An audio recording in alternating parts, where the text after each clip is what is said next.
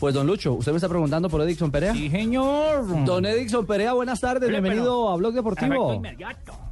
Hola, muy buenas tardes. Un saludo para, para usted y todos los oyentes. Bueno, oiga Edixon, eh, lo primero que nos preguntan por aquí es ¿dónde anda? Usted el rastro se nos se nos se nos perdió, pero creo que prendiendo la la brújula anda por la China, ¿no? Sí, sí, sí. eh, Hace, hace unos seis meses que ando por ahí en la China. Ahorita estoy con el Chanchun Yatay de la China y pues un poco perdido, ¿no? Un poco. Lejos, Edison, lejos. Edison, ¿y si pagan o, o hacen chanchullo por allá? No, los sí pagan, sí pagan. Son cumplidos. ¿Comiendo perro? ¿Perdón? ¿Comiendo perro o no? No sé. No sé. ojo, No sabe si no le han sé. servido o no le han servido perro. Claro, eso es cierto. Pero lo que ha comido por lo menos lo ha tenido alentado. Sí. ¿Y, y está contento en, en, en la liga china, Edixon? Sí, sí, contento porque es una liga, eh, que a pesar que no se escucha mucho, es competitiva. Es una chi- es una liga que, que juega bien al fútbol y, y sí, eh, adaptándome, adaptándome porque apenas llegué, apenas llevo seis meses y bueno, eh, esperando a ver qué, qué va a pasar este año. En esa liga hoy por hoy se encuentra Giovanni Moreno y creo que Mosquera, también otro colombiano. Sí, está Giovanni Moreno que juega en el, en el mismo equipo donde juega y, y mi compañero Mosquera, don Jairo Mosquera, que está ahí conmigo. Bueno, ¿y, y cómo es un día de fútbol en, en la China? ¿Los estadios se llenan? Eh, ¿cuántos, ¿Cuántos equipos hay en la liga profesional? Eh, cuéntenos un poco a nosotros y a los oyentes de ese mundo que realmente es tan distante, pero que usted dice tiene un alto nivel de competencia. Sí, es, es una, liga donde eh, siempre por ahí la gente la acompaña mucho, ¿no? Eh, a los partidos la gente siempre asiste, por lo menos al, al equipo donde yo estoy, siempre la gente lo acompaña, mm, aunque creo que no es el deporte favorito de ellos, siempre la gente va porque les gusta el fútbol y y por eso, ¿no? Por eso mantienen la. Creo que hay 20 equipos en, en la primera división, no estoy mal, y es una liga, como te dije, realmente competitiva, y todos los estadios donde yo he tenido la oportunidad de, de jugar, siempre el, el estadio ha estado lleno, la gente ha acompañado siempre a, a sus equipos y, y, y alientan de, de principio a fin, vaya ganando o vaya perdiendo. ¿Cuánto tiempo es que lleva y cuántos goles ha marcado? ¿Perdón? ¿Cuánto tiempo lleva ya y cuántos goles ha marcado? Llevo seis meses, eh, había marcado cuatro goles. Venga, Edison, cuando uno está tan a la distancia y se aleja del fútbol colombiano, se lo tengo que preguntar de frente porque esta es temporada de contrataciones. ¿Lo han buscado? ¿Lo ha preguntado algún equipo colombiano? ¿Le han mandado razón de que ojalá vuelva o algo así? Porque de todas formas usted tiene 28 años, usted está en China, pero usted todavía está en posición de jugar en una liga de mayor nivel, creo yo. Sí, seguro, yo también pienso eso, ¿no? Pero el destino futbolístico me lo, me lo ha puesto así, eh, me lo ha puesto así para estar en este momento en la China.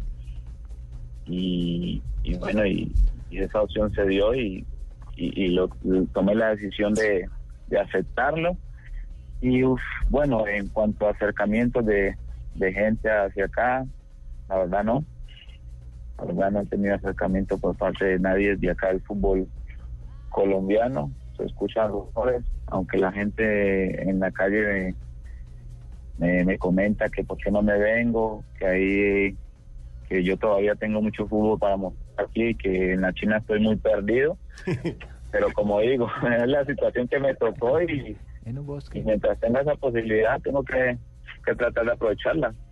Edison, eh, algo que tiene que ver con el diario vivir. eh, sabemos que China es un país eh, muy estricto en condiciones de, de leyes, donde hay muchos obstáculos eh, también de acuerdo a la cultura. ¿Cómo es la vida suya a diario? Porque nosotros somos eh, eh, los latinoamericanos, gente de mucho Rumbero, ambiente, rumbero, y allá... tropicalistas. exactamente, y allá la, la cuestión es más complicada. Sí, la cuestión es complicada, ¿no? Porque por la cultura, por el facto de no, el, el idioma, pero en el tiempo que alcancé a estar ahí, eh, la mayoría del tiempo la pasaba concentrado, eh, entrenando, jugando y, y siempre salía en la mañana y regresaba en la noche, así que cuando regresaba a mi casa estaba cansado y no me daba tiempo de ni de salir a comer ni de salir a nada porque la verdad todo el tiempo la pasaba ocupado en, en los entrenamientos Edison, ¿en, en qué ciudad está viviendo? en Yatay En Yatay. ¿Y, y, y cómo le va con el idioma? ¿Ya se defiende con palabritas, por lo menos en la cancha, o, o- o cómo es el asunto? no difícil verdad difícil tenemos la persona que, que es la que traduce a la hora de, de manifestar alguna cosa alguna inquietud pero de palabras nada nada la verdad que nada Ni pío. ¿Y usted es el único, el único ¿Latino? extranjero en ese, en ese equipo? No, es Edison? compañero de Mosquera, nos estaba contando. Ah, ya, ya, ya. ¿Hay otro que no sea eh, nativo afuera de ustedes dos? Eh, y hay otros tres brasileros Ya un poco más fácil la Ah, comunicación y- con ellos. Claro, ¿no? porque como, En la como- cancha, co- quiero co- decir. y como Edison vivió en Brasil, Sí, ese claro. idioma sí lo conoce. Sí, claro, eh, se facilita mucho, ¿no? Por porque ya tenía la experiencia de estar en Brasil y así no haya estado allá, no, pero por ser latino nos encontramos más y a la hora pues de tener la eh, la misma lengua por ahí eh, nos entendemos un poco más dentro de la cancha y eso hace que, que nos adaptemos un poquito.